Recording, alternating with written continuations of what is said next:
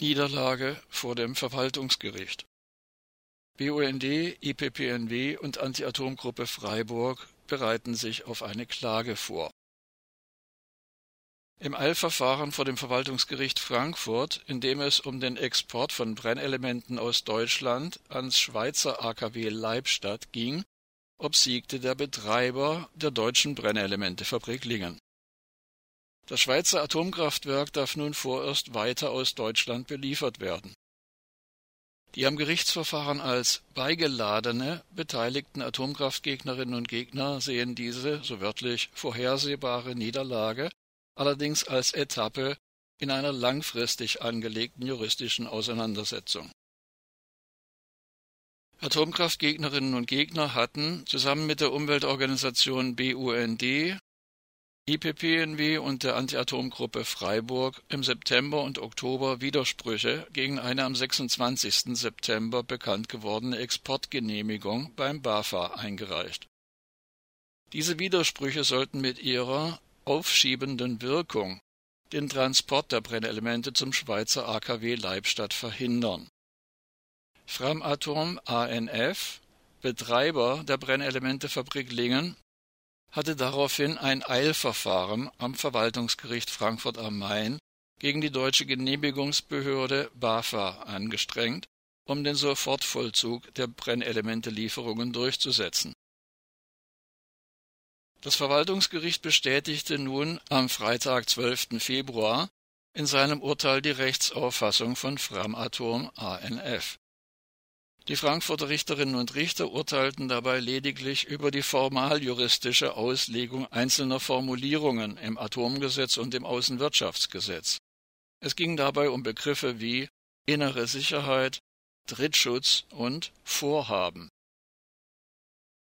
Ob der Betrieb des AKW Leibstadt ein erhebliches Risiko für die Bevölkerung und große Teile Süddeutschlands birgt und wie hoch das Risiko eines Supergau in diesem Atomkraftwerk ist, kam im Verfahren nur am Rande zur Sprache und war laut Urteilsbegründung für die Entscheidung nicht von Belang.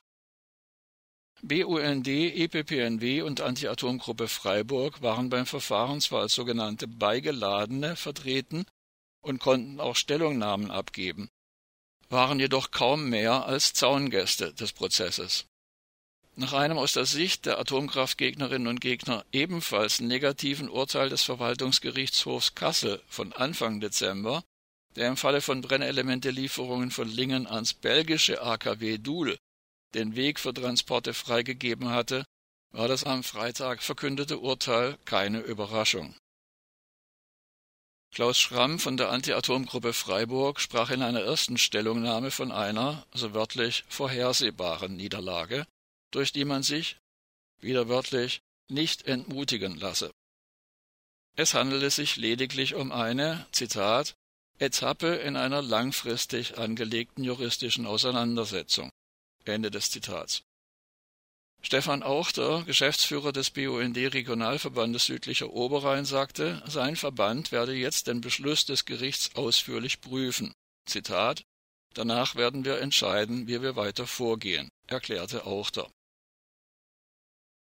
Claudia Richthammer von IPPNW sagte, Zitat, in Verantwortung für die Gesundheit der Bevölkerung und der nachfolgenden Generationen lehnt IPPNW Richtlinien in Hinblick auf schwere Atomunfälle, die sich außerhalb Deutschlands ereignen, ab, die lediglich sogenannte angemessene Schutzmaßnahmen im Nachhinein und deren Dokumentation vorschreiben.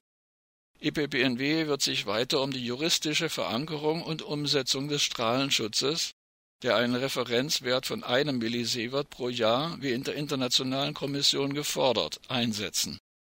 Ende des Zitats. In Kürze wird nun auch die seit Monaten ausstehende Entscheidung über die eingereichten Widersprüche durch das BAFA erwartet. Auch hierauf gibt es bei negativem Bescheid nach Artikel 19 Absatz 4 des Grundgesetzes die Möglichkeit zu klagen, um die Wiedereinsetzung der aufschiebenden Wirkung durchzusetzen. Hierbei kann dann vom Gericht das vom AKW Leibstadt ausgehende Risiko nicht ausgeblendet werden, hoffen die Atomkraftgegnerinnen und Gegner